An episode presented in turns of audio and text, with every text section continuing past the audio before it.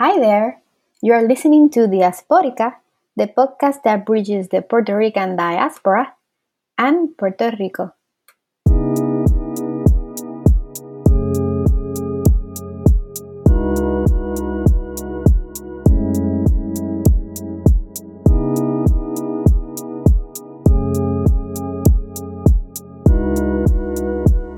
Hola, welcome to Diasporica, a podcast, a podcast that has an aims to give a voice to the Puerto Rican community, the diaspora in Puerto Rico and around the world. Um, it also has the purpose of unite and connect the diaspora in Puerto Rico, the diaspora in the U.S. with Puerto Rico. Uh, you can follow us on Twitter, Facebook. You, you can check us on diaspora.com.fm um, and in all podcast platforms. So the people who have listened to us in the past know that most of the topics that I bring to discussion has to do with um, colonialism as it pertains to Puerto Rico. And we have discussed that topic from the perspective of like the economy, uh, arts, um, the psychological aspect of colonialism, when we internalize that colonialism, what do we do with that? Um, and also about the issue of status. We, we talk about that as well. So today I wanted to bring to our podcast uh, to Juan Dalmau. Juan Dalmau uh, is a politician and he has taken colonialism as part of his uh, uh fight. Uh, and so for that reason, I want to welcome you, Juan Dalmau. Hi, how are you? It's a pleasure for me being here with you and to have a, an important dialogue about uh, the right of the people of Puerto Rico to self-determination and its independence and to end colonialism once and for all. So thank you. So um, I usually do my podcast in English and Spanish. Uh, most of them are in Spanish. That's my first language. Uh, but I also have taken the aim to do podcasts in English because in conversations with people on the streets in Chicago and other places that I've uh, talked about Puerto Rico, there is an enormous amount of misinformation or disinformation. People don't know much about Puerto Rico. And when I start talking to them about the reality of our colonial situation, they are surprised. But that's part of being a colony. Like the reality is kept hidden, not only from the people who suffered the colonial experience, but from the metropolis as well. Um, so I find that it's very important for people who don't know much about Puerto Rico, who are English speaking, to, to listen to us but also the Puerto Ricans who are in the diaspora who don't speak uh, Spanish and not they don't understand it uh, as much. I I think it's fair that some of what's happening in Puerto Rico and the people who are in Puerto Rico also um, have a space to talk to to that piece of the part of the population. So that's why I wanted to no, bring it here. Uh, well, uh, Spanish is my first language, so also I mean. Uh, 80% of the population in Puerto Rico does not speak English, uh, only 20%, uh, more or less. And I think like 10% are fully bilingual. Uh, so uh, I think this part of, of your podcast is very important, particularly for the people of the United States, uh, the English speaking people, uh, to to have the information about what's going on in Puerto Rico, its political status, and the responsibility of the U.S. government and the U.S. people towards uh, what is a non-democratic uh, status, which is colonialism. So I think we we we're gonna do well. But if if I don't find a word in English, I may be done. Oh, Don't punish I, me. Uh, it's not my first language. it's the same to me. So so worry about that. Sometimes I make up words. So. but you will figure it out. yeah, I, I hope so. context. um, but maybe um, you want to know more about why I brought Dalmau to, the, to this podcast. And I already said that he takes as a name to fight against colonialism from his position as a politician.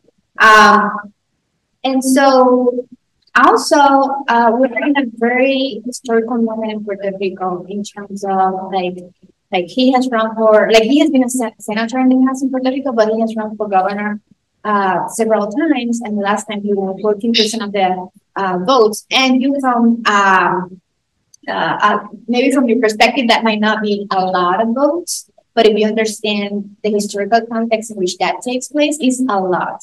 And it makes us hope that we can have a different person in office that you know like could bring a different mentality uh, because so far we have had two parties that have taken you know turns and um, they all support the status quo in some way or another. And so we want to bring something different and um, someone who really understands what colonialism is.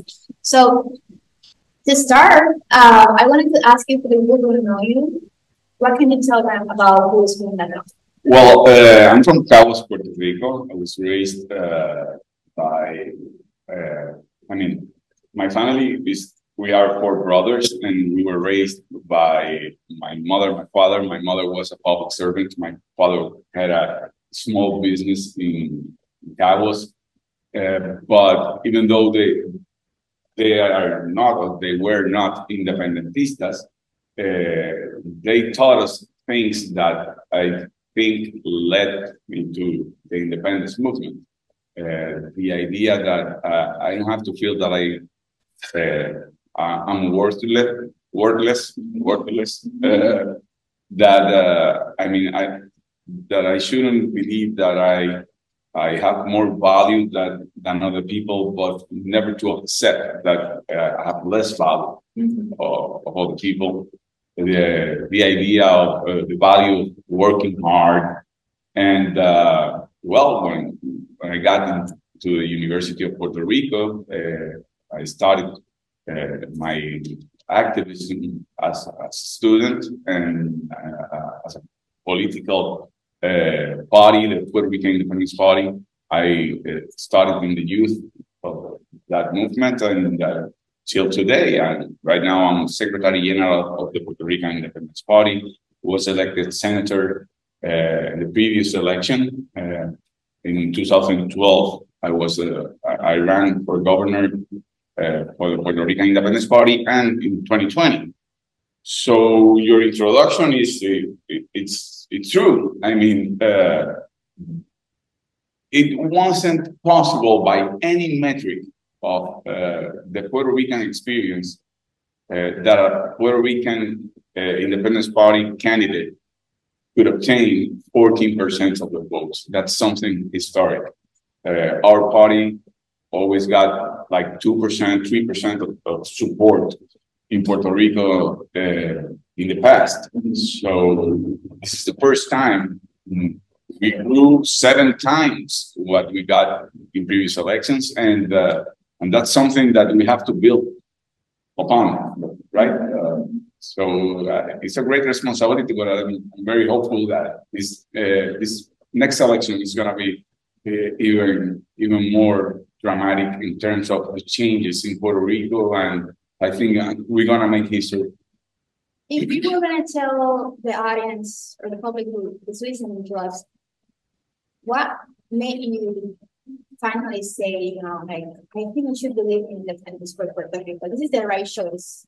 What would you say? Well, I, I think first of all, in, in my case, uh, the family values that my mother, my father taught us, the idea, as I said, that uh, I don't have to accept that I, am worthless, uh, I'm not good enough, and uh, that other people somehow are better or they are, have more human value.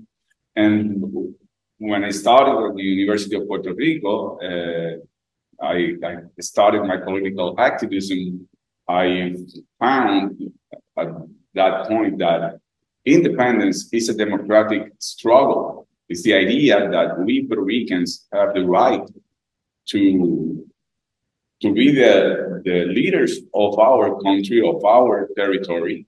And uh, colonialism is uh, basically the opposed uh, version of what democracy is supposed to be. Mm -hmm. So I started uh, at the University of Puerto Rico, and I know that a lot of people think that well, when you're a student, well, you you take uh, your decisions more passionately or more uh, uh because you you haven't got the, the opportunity to have other responsibilities, the grown-ups responsibilities. But that's not the case. Uh, actually, the University of Puerto Rico, I learned that independence uh, doesn't mean that we don't have we want to have a relationship with the United States. Uh, we want to keep our relationship with the, the United States as equals. Uh, a fully democratic country, uh, not a colonized country, uh, but also have to have relationships with other countries and uh, economic development, be part of the international community, community, be part of uh, international economic treaties. Uh, uh, we we we don't get to do that now, and it's because of colonialism.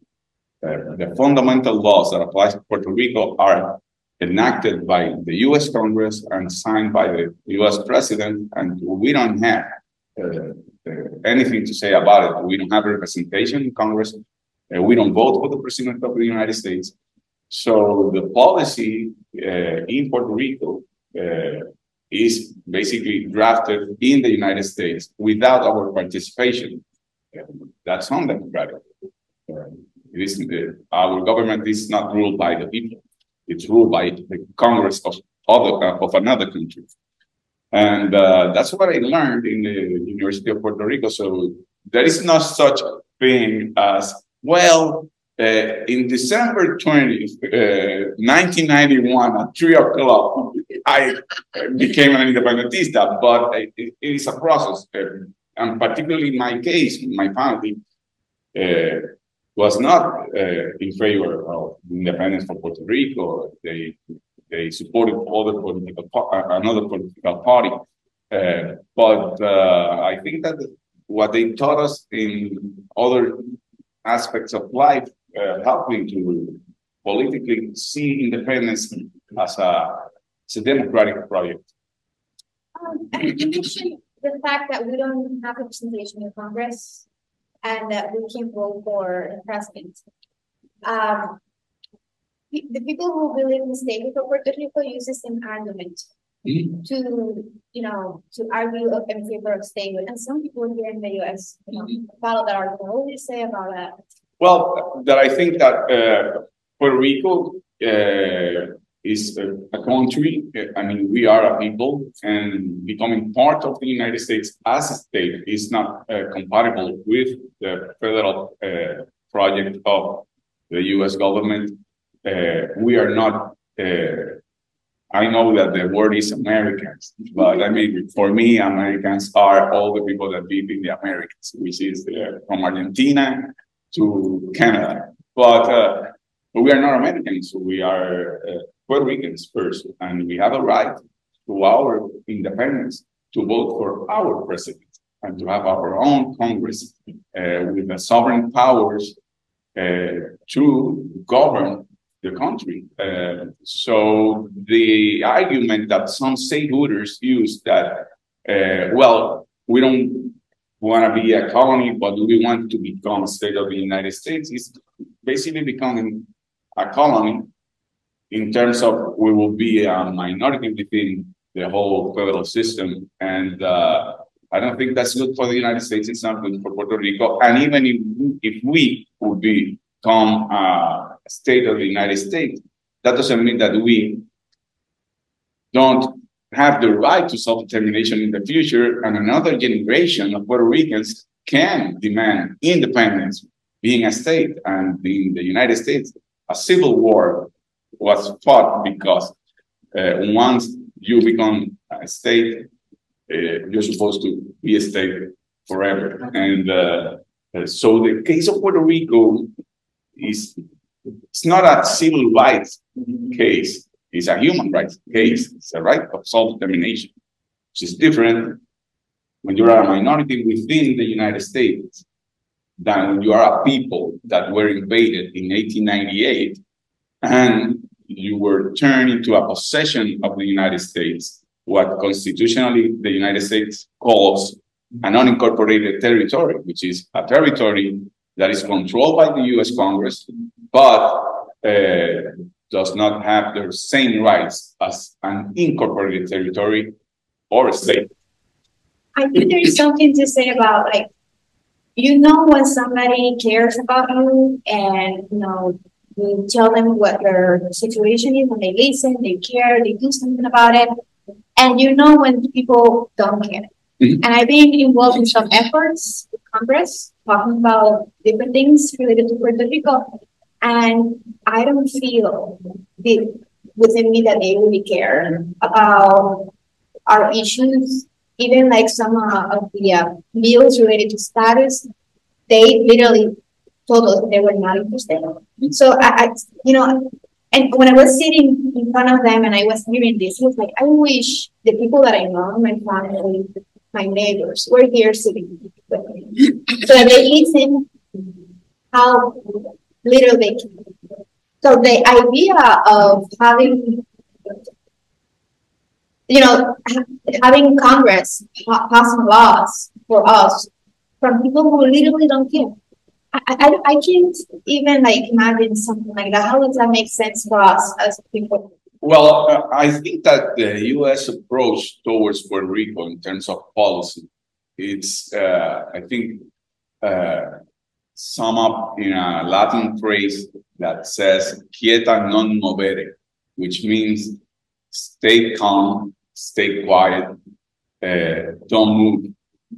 Uh, and that's the attitude of the United States towards Puerto Rico. I mean, uh, we have this possession, this territory, we control the territory, uh, and uh, we don't have to do mm, much else. And uh, I think that that's the reason I believe that the United States Congress will not address Puerto Rico's political status and colonial status until they feel the pressure to act upon it.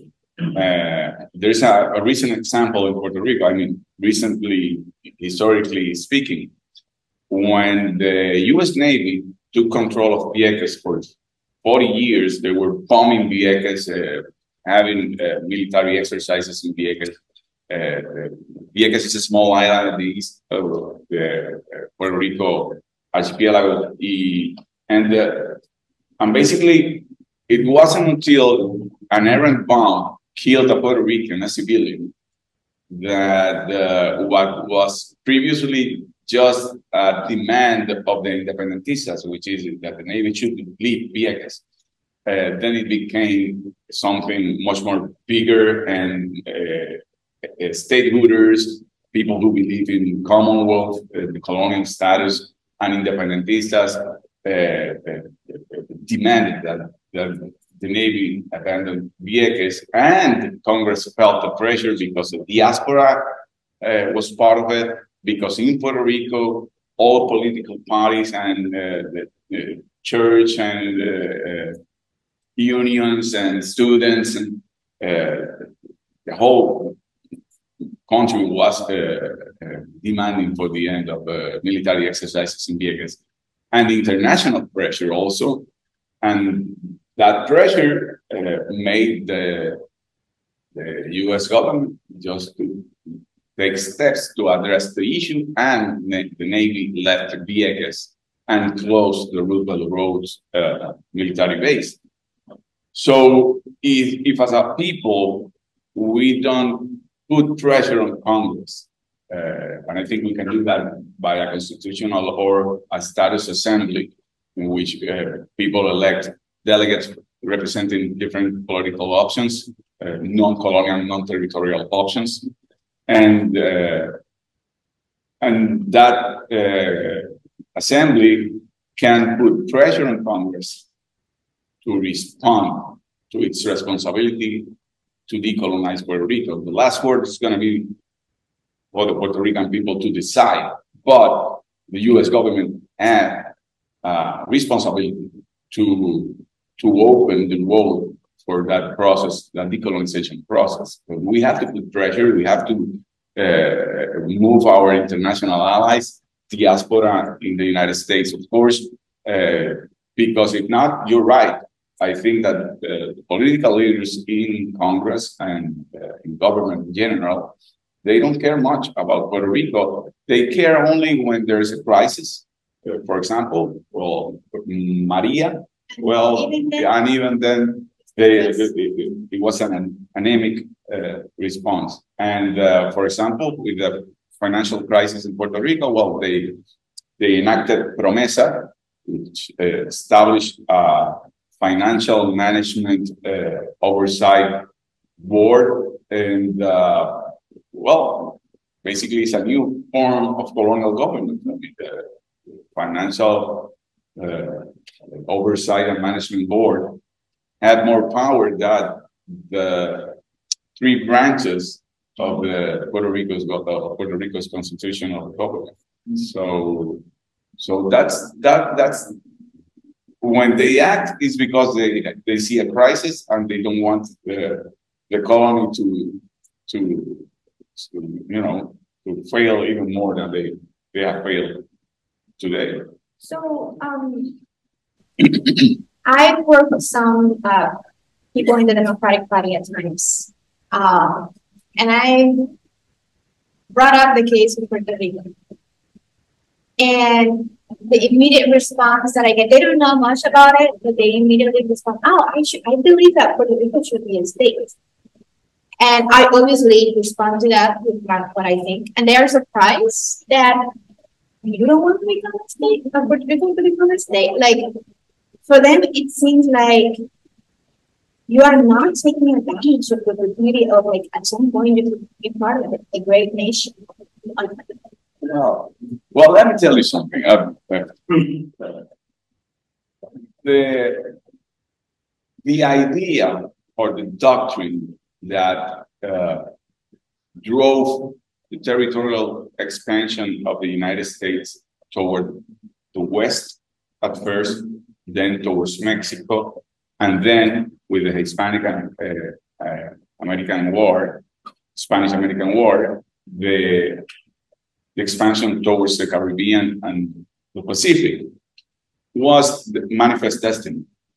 The manifest destiny uh, basically said that uh, the US people are superior people. I mean, not the people, men, white, Anglo Saxon, uh, Protestant, uh, landowners. Uh, they were superior people that they were given the burden by God to civilize what they saw as inferior people. And that was the case with the Native, Native Americans, and they put them in reservations. And that was the case in Mexico. And they took half of the territory of Mexico, and then the case of Puerto Rico.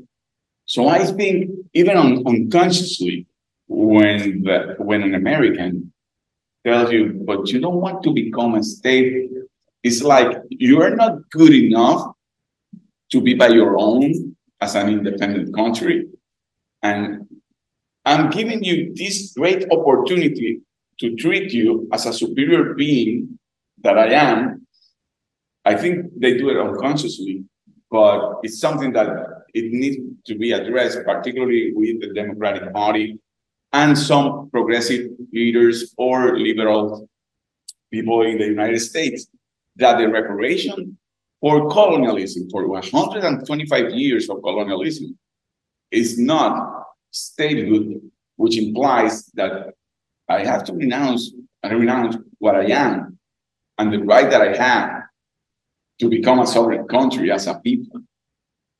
Uh, I have to assimilate and not being what I am. It's it's that mentality of the manifest destiny, which is you are inferior, and the only way you can be as supreme as I am is that you renounce your identity as a Puerto Rican and you become an, an American. Uh, and I use this example when I speak with people from the progressive branch of the Democratic Party or liberals.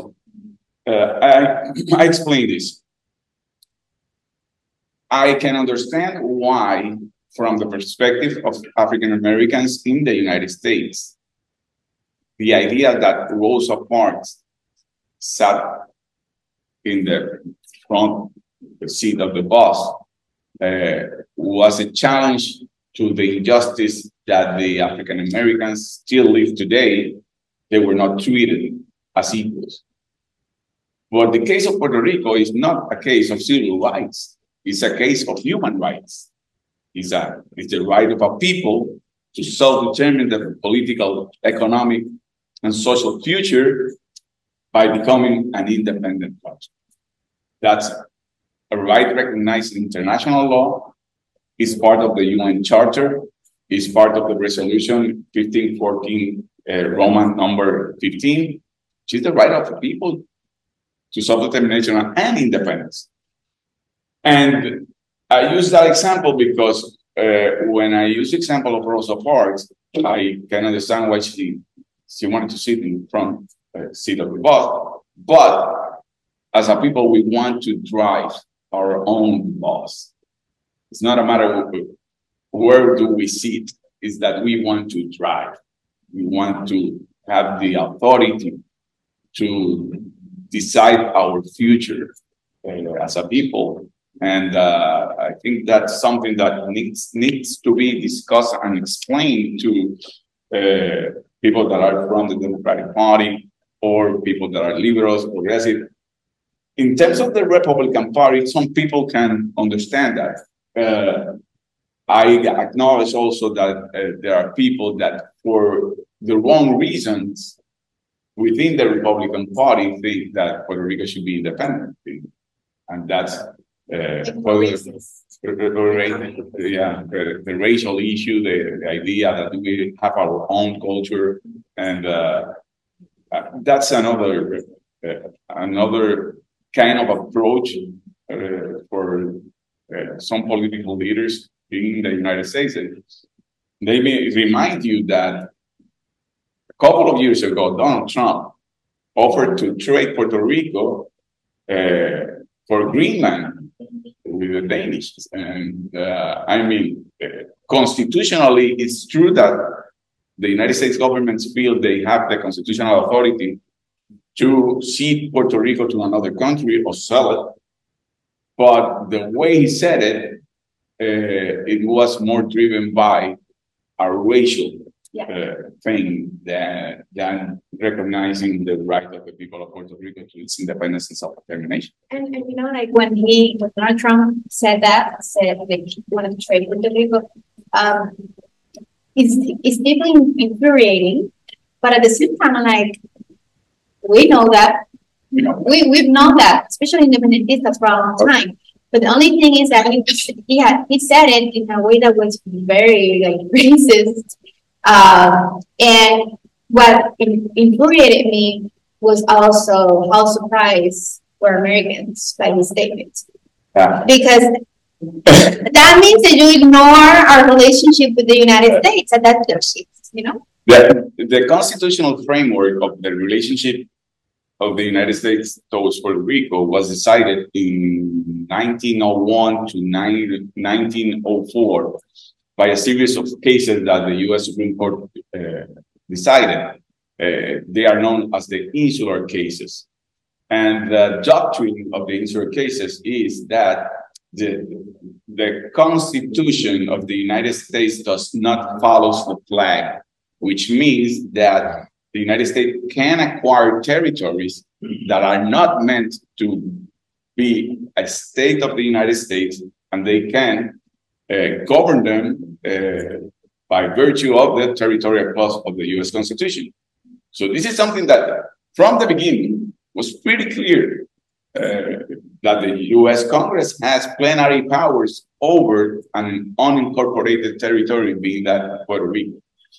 In the same case, on one of those cases, in Downes versus Bidwell, the United States decided Puerto Rico belongs to is not part of the United States. And that has been our history with the United States. In 1917, Jones Act, they established a civil government and they imposed the US citizenship on Puerto Rico with a mass naturalization process. Uh, then, by virtue of Act 600, the US Congress authorized Puerto Ricans to draft a constitution, but they had to approve. And then recently, with Promesa, they established a financial uh, oversight management board that had more political power than the branches of the Constitution of Puerto Rico, I mean, the judicial, the legislative, and executive. So there, there is no doubt, there is no doubt that yes, the United States has the power to see Puerto Rico, to sell Puerto Rico, to trade Puerto Rico. What surprises me, shouldn't surprise me, but is the ignorance on, on the part of the general American population that that's the case. I mean, the country that says it's, it's the champion of democracy around the world have a colony in the backyard. For more than 125 years, which is Puerto Rico. Uh, remind you when the Spanish American War ended, uh, that splendid little war, as they call it, uh, the Treaty of Paris was signed by Spain and the United States. In that treaty, Spain renounced all authority over Cuba which opened the door for Cuba to becoming an independent country. In the case of Puerto Rico, Spain ceded Puerto Rico to the United States, becoming Puerto Rico territory of the United States. The United States didn't know what to do because uh, in the past they acquired territories, but there were territories that were meant to become states. That was not the case with Puerto Rico and the Philippines. Mm -hmm. So Puerto Rico has been a property of the United States, and they have treated Puerto Rico as such. And I think right now we have to move forward towards the decolonization of Puerto Rico to acquire uh, what we believe is a real democratic political status, which is independence. And so, for that reason, some people, progressives, will say, well, for that reason, for the racial reasons that Puerto Rico has not become a state, has been kept as a territory, are the reasons why we should incorporate it as a state. Yeah, I, I think so. I think that uh, even with good faith, I mean, I don't, uh, I don't think they they see it like that because they are not from Puerto Rico or they are not Puerto Ricans. But I think that leaders from the progressive perspective in the United States, uh, they they they think that if they support Puerto Rico's independence, that somehow that that's going to cost them with the Hispanic votes because they are going to be seen like you don't you you denounce colonialism, but you're saying that we have to kick them out. Mm-hmm. So many of them think, well, no, no, I don't like colonialism, but I want you to take you to my home and to protect you and or all well, that mentality. All what that entails because they know how racist this country is. Of course, and, and I think that if you have a progressive point of view in terms of political uh, uh, agenda or whatever, then you have to, to acknowledge that a people, this is a, a nation, we have our own history, our own culture, our own language. Uh, we have a right to be sovereign, as the United States is a sovereign country, as uh, 193 plus uh, independent countries around the world. Uh, so the idea that uh, you have to to renounce, you, you, you cannot continue to be what you are, to be Puerto Rican, uh, to assimilate to the to the American way of life and the culture, and uh, I think that's a twisted way to to see reparations for colonialism in the case of Puerto Rico. But you're right. Some people I think they feel that uh, if they if they advocate for independence uh, for Puerto Rico, that somehow they are gonna be tagged as ah you believe in independence because you're racist, uh-huh. and that's not the case. I think uh, that thinking that Puerto Rico should be a state as a reparation for colonialism is racism in reverse because you don't think I'm good enough as a people yeah. to have my sovereign powers and to define my future as an independent country. So you then uh, think I, I, should become a state. it's like England saying, "Well, the 13th colony is just stay, should remain with us," because they're they're so incapable of governing themselves. That's a, that's a good comparison. Yeah. Um. So now I know you've been here. You've traveled to the U.S. several times. You must have talked with some politicians. You're from Puerto Rico, but here in the U.S.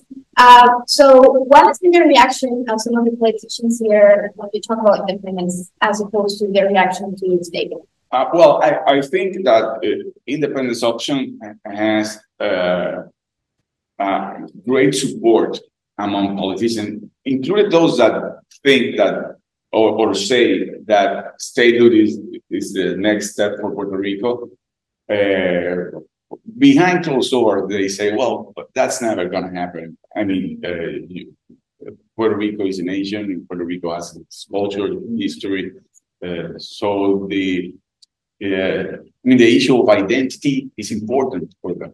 Uh, so I think that, that independence has uh, the majority of the support with the politicians that I've talked to and some that have uh, expressed that feeling. But I think that your previous question uh, is something that I've seen also that even people that you think are going to support independence, they are against imperialism, they are against uh, the idea of uh, treating other races differently or thinking of them as less. Uh, they they don't they don't support independence publicly because they think they are going to be attacked as anti-Hispanic or anti-Puerto Rican or against the idea that you can come to the big house of democracy becoming a state, which is uh, not real. But uh, so sometimes there are people that you think would be natural allies to the cause of independence of Puerto Rico, but they feel that they if they do it publicly, then they're going to be attacked. Actually, a couple of years ago, I worked uh, closely with uh, then Congressman Luis Gutierrez for a bill, this HR 900.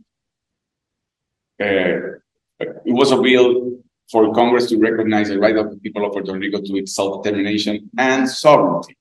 And the idea was to uh, uh that a plebiscite be held in Puerto Rico, and the people of Puerto Rico would choose between free association, sovereign free association, or independence. Mm -hmm.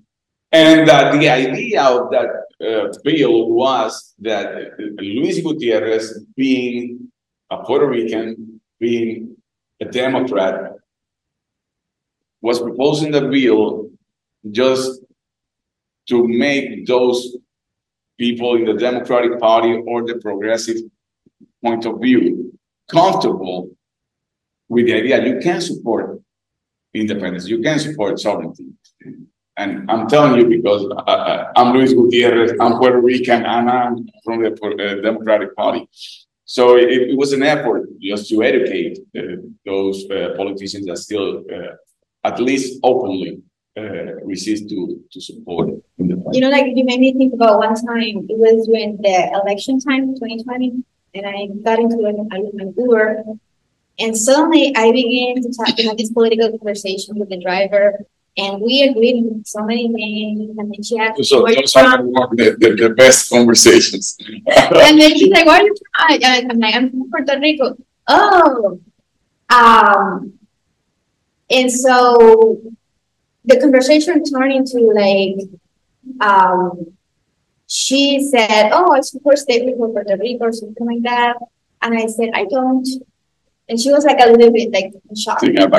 And and she was like, well, what, what, was it, was it thinking? And I could see her desire to learn, you know, and I would, I would say, well, if you can get your act together and help us with Hurricane Maria, why are you doing it? Just leave it.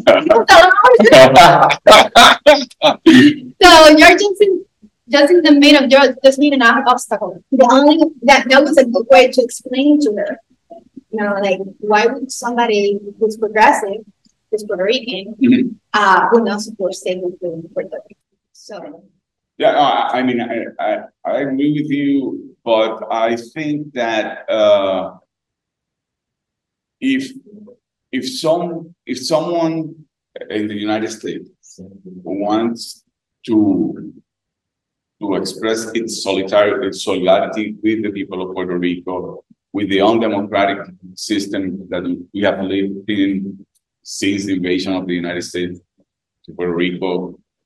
And if they value the democratic concept of the people having the authority to define their future, their political future, their social, economic future, then the step is to support independence and not statehood. Statehood is a, a denial of our history as a people and our, our identity as a people is, is something that comes with the mentality of the manifest destiny that uh, I mean you're an inferior people and the only way we can honor uh, a, democratic process as a people is that you stop being who you are and become an American, and then you were. That's just not gonna happen. I mean, we Puerto Ricans are very proud people.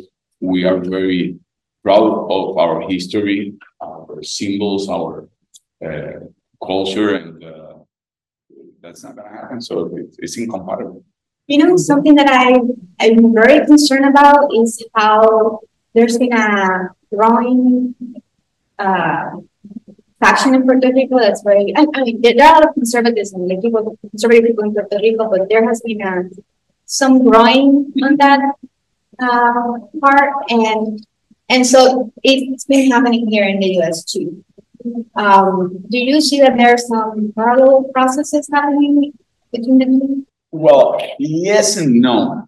Uh, yes, because in Puerto Rico there has been, uh, particularly political party that was created for the last election.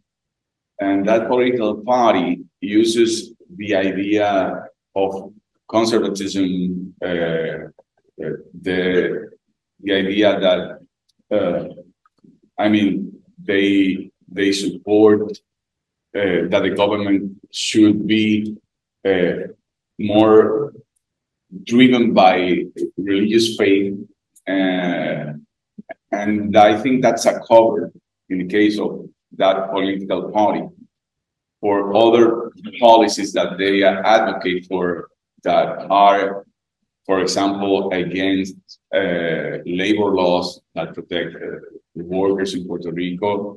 They uh, they don't uh, support uh, the the idea of the climate crisis that the world is living in, and in case of Puerto Rico, in an island, actually is really dramatically change of our uh, of our coast part of the, of the island.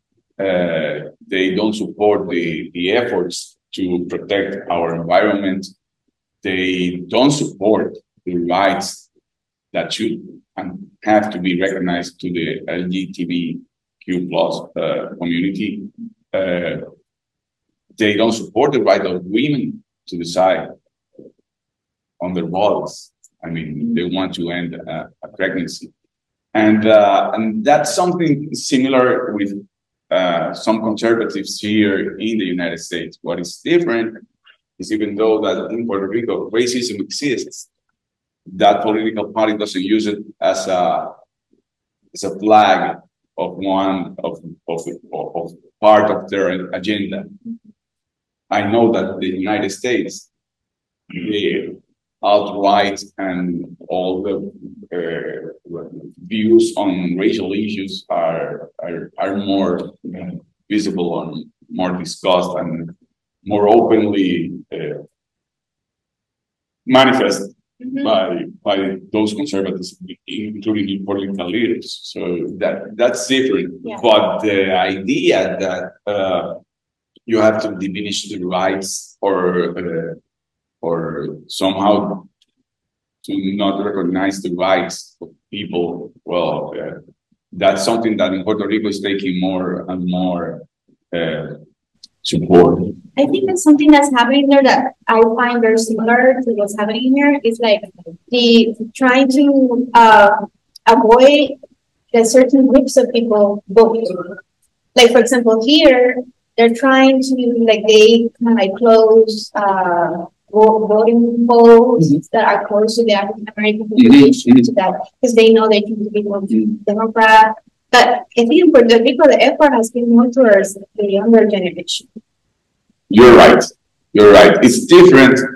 It's the same purpose. How you you get a, a, a stress vote and and these are the state groups we're doing holidays. Uh, exactly. People need to know. Yeah, the state hooters they they have control the state electoral commission in Puerto Rico, and they have uh, a good associate, if you may call it that, uh, on the Popular Democratic Party.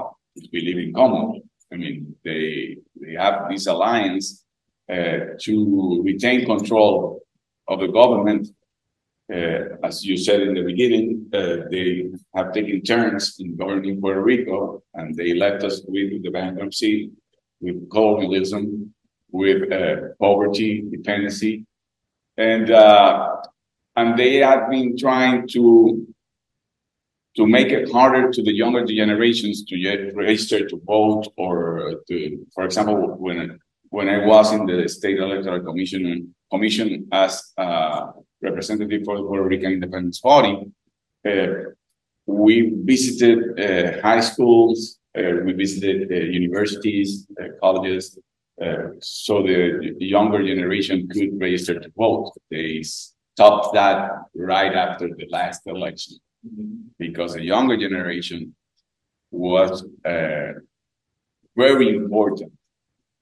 First, in the summer of 2019, when the governor of Puerto Rico was forced to abandon uh, his position as a governor, and then with the result in the 2020, uh, a result in which I got 14% of the votes and the candidate for El Movimiento Victoria Ciudadana got 40% of the votes. A lot of those votes, not all of them, but a lot of them were from, from younger generations. So they want to make it hard for that generation to register, to participate, to vote. And that's something that we are dealing with, but, uh, but it, is by design. In the United States, it's different because they are doing it uh, for racial purposes. Uh, and uh, it's the same purpose at, at, the end, they want the same thing. I mean, they want to get a result by suppressing the people who want change in the government. Yeah, um, so I, I get uh, this question for some people here in the US, like, and they said it's a well or good intention question. so um, but it's an important question that we need to talk about. Um, so, how would an independent Puerto Rico survive? Ah, uh, yeah, that's a question because part of the narrative is that if Puerto Rico is to become an independent country, we want to starve to death. I mean, they're going to roll up all the roads and uh, we have to cut cane. Uh, I mean, that's the narrative that in Puerto Rico has prevailed with the idea of our independence that we will not be able to be a prosperous uh, country. Actually, Puerto Rico uh, have not only a great labor force, an educated labor force, that we are geographically in a position that we can be a bridge between the United States and Latin America, an economic bridge, and uh, right now, Puerto Rico is, by design of the colonial regime, 60% of the population is under the standards of poverty. Thus, 60% of the population depend on some kind of social assistance uh, by federal funds or local funds. Last year, those uh, funds uh, for social assistance, uh, totaled around $5 billion. Mm-hmm. But the US corporations in Puerto Rico got uh, profits that were taken out of Puerto Rico to the United States of $64 billion.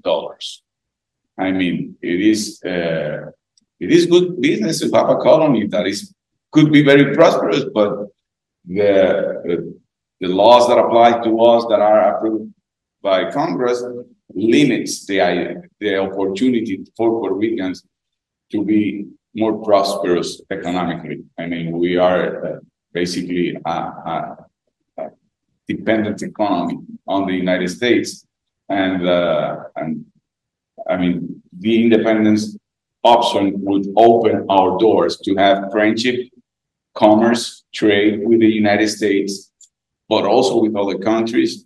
Uh, and some of the laws that right now apply to Puerto Rico would not have to apply. Uh, so it is, I mean, the independence option is the option for economic prosperity. Right now, we are impoverished, we're in bankruptcy, and statehood is not going to help uh, to to be a prosperous uh, country people. I think people are realizing that, like the Puerto Rican people. Um, I think there's been an awakening. We should say that. Um, and I and that's part of why maybe the first day in Puerto Rico wants to express the vote. Um, so for those who are like more interested in helping, you know, to help the cause of the defendants from the diaspora, uh, how can they help? And also in connection with the Rican people. Well, first of all, I think uh, to educate uh, the American people is very important. Uh, I mean, platforms like yourselves uh, right now is an opportunity to talk to the people of the United States and explain the case of Puerto Rico. Uh, also, I think that it is very important all the Puerto Rican people in the diaspora have families in Puerto Rico. Call them, inspire them, uh, promote change. Uh, we have a chance to to really become something that we deserve, a better country, uh, what I call patria nueva. I mean, we are very proud of our patria, what we are, but we have to to make it new. Uh, and I think that it's a great opportunity. Register to vote. Call your family. If you can vote, even though if you are a student in the United States, you have a right and you can vote in uh, Puerto Rico by mail. Uh, if you are working in the United States, but it's not permanent, you can vote by mail also. So there, there are a lot of things that you can do to help. Uh, not only in terms of our the conclusion of our political dilemma, colonial dilemma, but uh, also with the next election. It's very important. If we don't have uh, a person as a governor with a commitment for decolonization and to take the steps that Congress had to respond to that uh, obligation, then we will be, you know, we will continue kicking the can. I mean, and time will go by, we will stay poor, we will stay bankruptcy, we will stay in an undemocratic political system. And I think this the, the time is now. Uh, so thank you very much for this opportunity. Thank you for being here with us at the Diasporica podcast. Um, we are very happy to have you here, and we hope that you continue listening to our episodes in the future, and to tell your friends, share with other people, and see you later. Bye.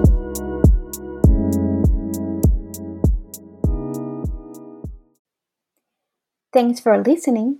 If you liked it and thought it was interesting, share it on social media and hope you listen to our next episode of Diasporica, a podcast that bridges the Puerto Rican diaspora and Puerto Rico.